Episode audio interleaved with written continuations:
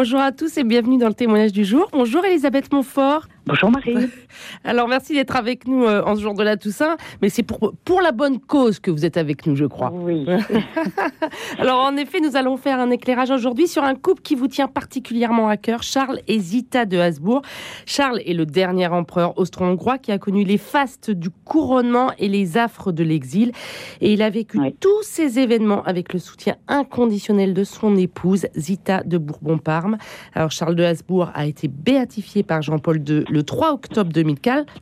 2004, pardon. Quant à Zita, décédée en 1989, plus de 50 ans après son mari, le processus de béatification est en cours. Alors, comment ce couple impérial s'est entraidé pour marcher chaque jour vers la sainteté?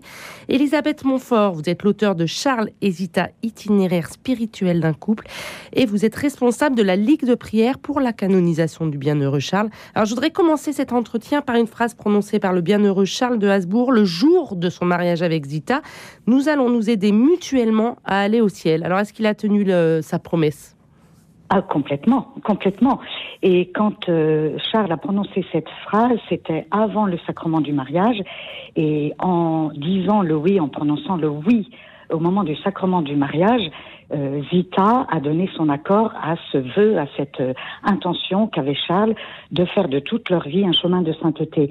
Et cette phrase, euh, c'est pas seulement une phrase prononcée le jour du mariage, c'est une, ça a été un guide de toute leur vie, leur vie conjugale terrestre qui n'a duré qu'une dizaine d'années, donc très mm. courte. Et c'est une, c'est un, une entraide euh, qu'ils se sont mutuellement accordés l'un l'autre d'abord dans leur famille. Ils ont eu huit enfants, même si la petite dernière, Elisabeth, est née après la mort de son père. Puis pour leur peuple, puisque Charles est monté sur le trône en novembre 1916, après le décès de l'empereur François-Joseph. Puis pour euh, chercher d'une manière ou d'une autre, et sans se décourager, la paix. Il voulait vraiment la paix pour ses peuples, puisque il est, euh, la guerre avait commencé en août 1914, et puis aussi pour toutes les questions de, justice sociale, de santé, d'amélioration de, vie pour les soldats qui partaient au front. Donc c'est pas une phrase en l'air ou c'est pas un vœu, un vieux, un vœu. oui, ça dirigeait toute sa vie en fait. Complètement. Et si il a pu euh, prononcer cette phrase et s'y tenir toute sa vie, c'est parce qu'il avait reçu, et euh, Vita également, dans son enfance, une éducation chrétienne qui associait en permanence la piété, la vie de prière et les actes de charité. Donc c'est une, tous les deux ont eu une, avaient une foi vraiment incarnée dans la vie quotidienne, dans les actes de charité. Mais dans cette vie de foi, parce que donc on est d'accord que c'est un couple qui marche ensemble vers la sainteté, mais il y a toujours une différence, comme un couple a ses différences. Est-ce qu'ils étaient tous les deux sur la même longueur d'onde ou l'un apportait l'autre dans la foi? Alors, c'est certain que Charles était, était beaucoup plus. Euh, euh, enfin, c'est Charles qui, a prononcé cette phrase, et il avait une foi radicale, une générosité de son cœur, et il a entraîné euh, la, Vita, son épouse, sur, cette, sur ce chemin de sainteté. Donc c'est très clair que c'est lui qui, qui, euh, qui, a conduit Zita sur ce chemin. Et Zita a accepté et lui a fait confiance. Et c'est là où on voit euh, la complémentarité de ce couple absolument extraordinaire. Et, et d'ailleurs, euh, Zita disait après le, décès de, de Charles, Charles a donné à ma vie son sens et sa plénitude. C'est vraiment magnifique cette phrase. Donc c'était un, euh, couple qui s'aimait profondément, humainement, mais dans la foi aussi. Oui, oui, ça c'est un, et c'est quand même assez assez rare qu'un couple. Alors ce n'est pas un mariage arrangé. C'est vraiment Charles qui a choisi son épouse, mais euh, l'empereur François Joseph le précède de se marier euh, mais il a épousé la femme qu'il aimait. Donc c'est plus facile de marcher à deux sur le chemin de sainteté quand on s'aime. Ça c'est évident. Mais il y a eu en permanence une entraide. Euh, Charles était euh, beaucoup plus conciliant.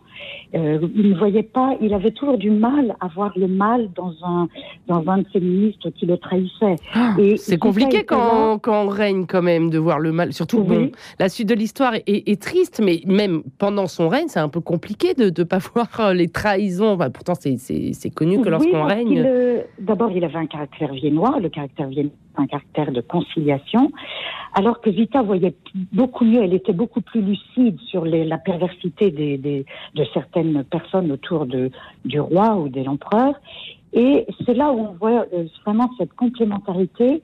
Euh, Vita était toujours là pour que Charles ne défaille pas. Et ça, mm. c'est aussi très beau, même si elle a bien reçu au moment du couronnement de Budapest comme reine d'Hongrie, euh, cette phrase, tu accompagnes le roi. Donc elle était la compagne de route de Charles, elle le dit lui elle-même, mais elle était là et elle veillait pour que Charles ne, défaille pas. Vous diriez presque que finalement Charles accompagnait spirit, plus spirituellement le couple et, euh, et Zita était plus conseillère, elle était plus, euh, euh, pas matérialiste, mais humaine dans ce couple?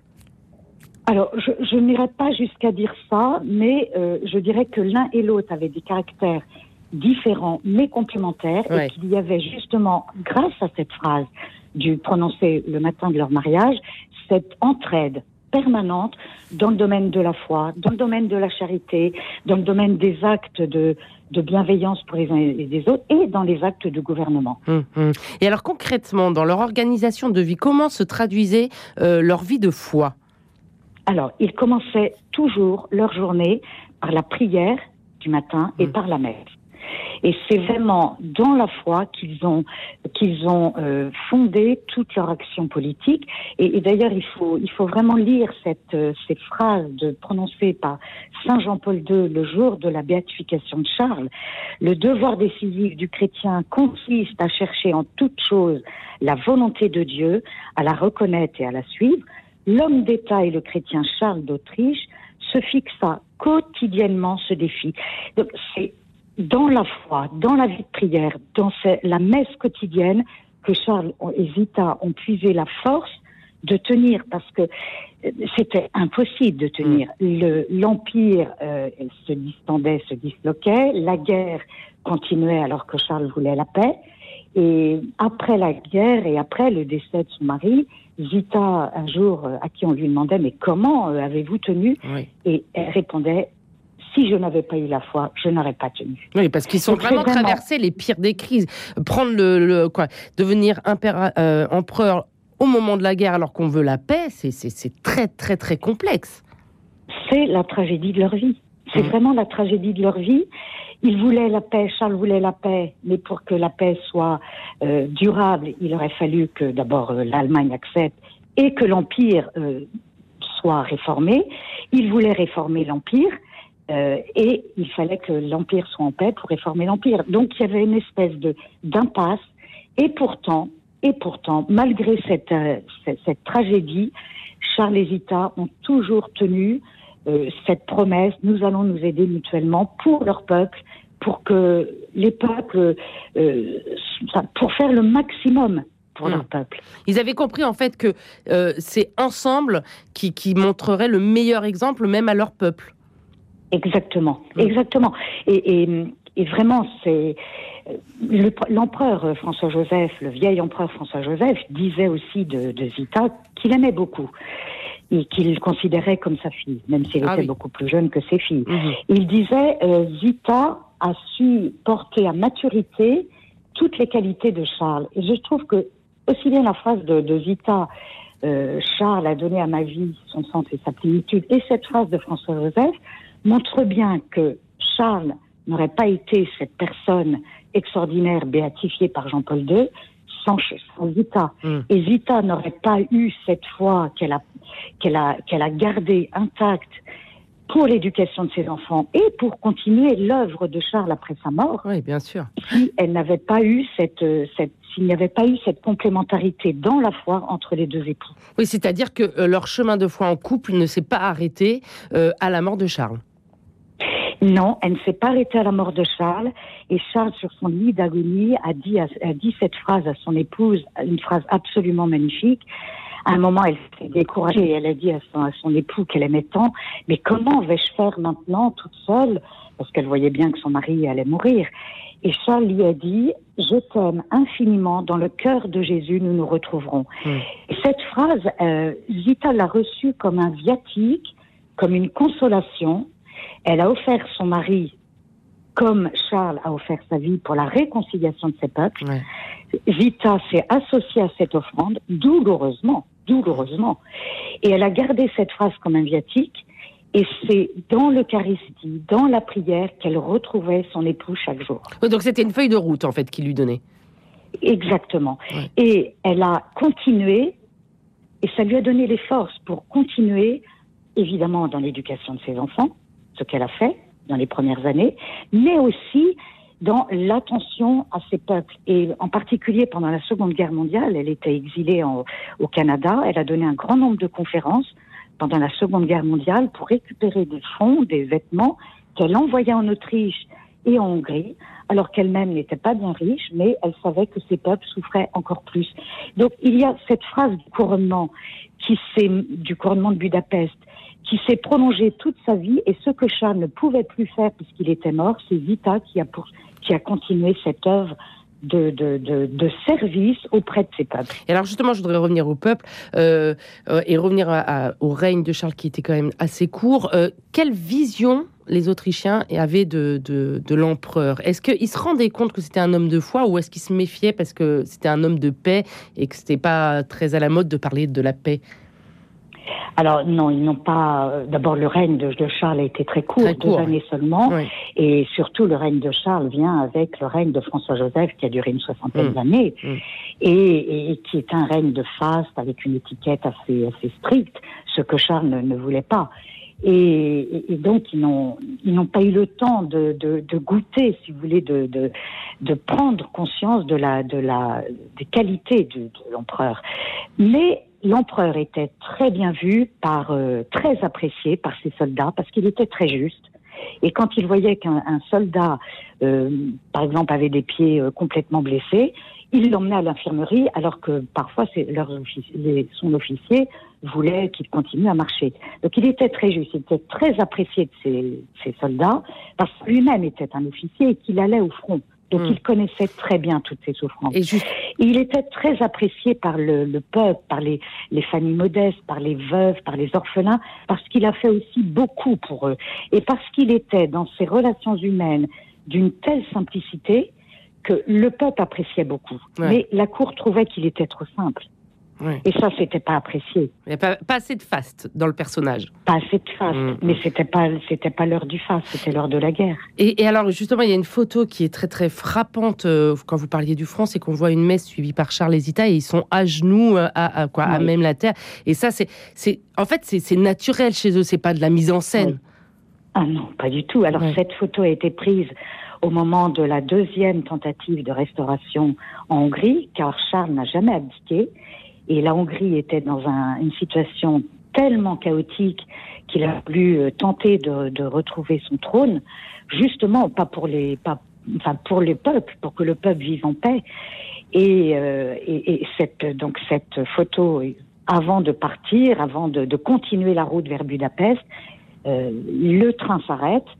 Le prêtre célèbre la messe et on voit ces deux, ces mm. deux monarques, ces deux rois et reines qui s'agenouille comme le, le, plus humble des, des, des, baptisés. C'est ça ce qui est très beau dans cette euh, magnifique histoire de Charles Vita, c'est qu'ils ils sont les derniers représentants de la dynastie la plus prestigieuse d'Europe et c'est eux qui nous apprennent l'humilité. Mm. et la sainteté dans des relations euh, très simples avec leur euh, leur entourage. Donc c'est absolument magnifique.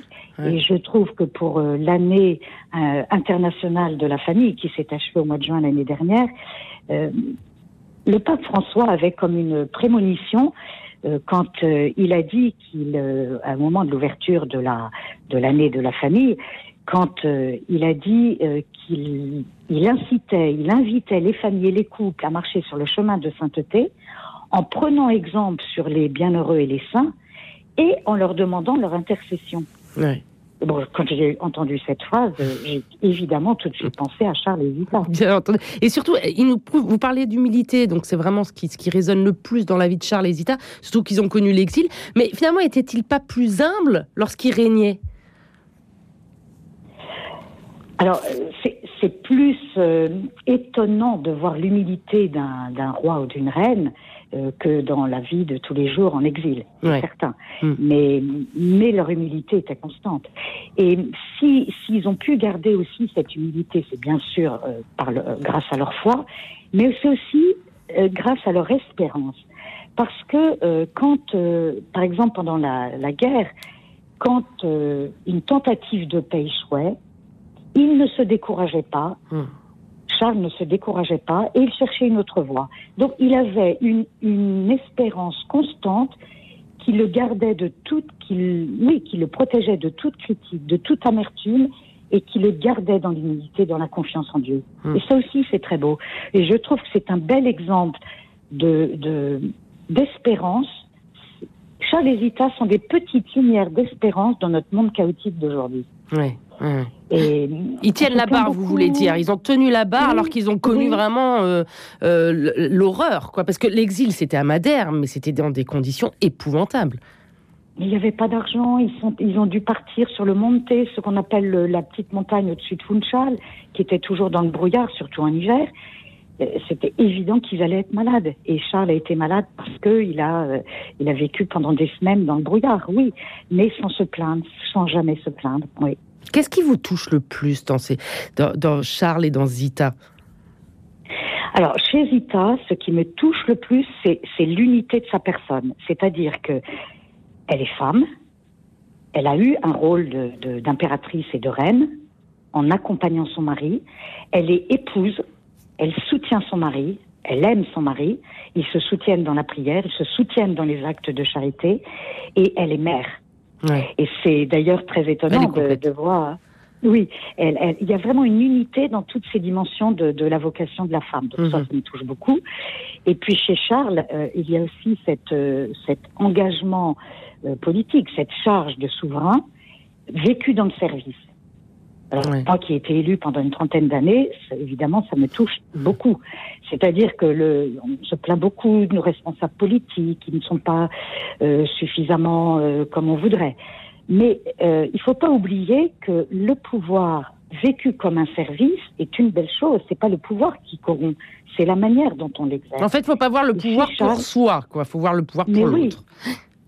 Et, vraiment, il a été serviteur, Charles a été serviteur dans l'exercice de son pouvoir.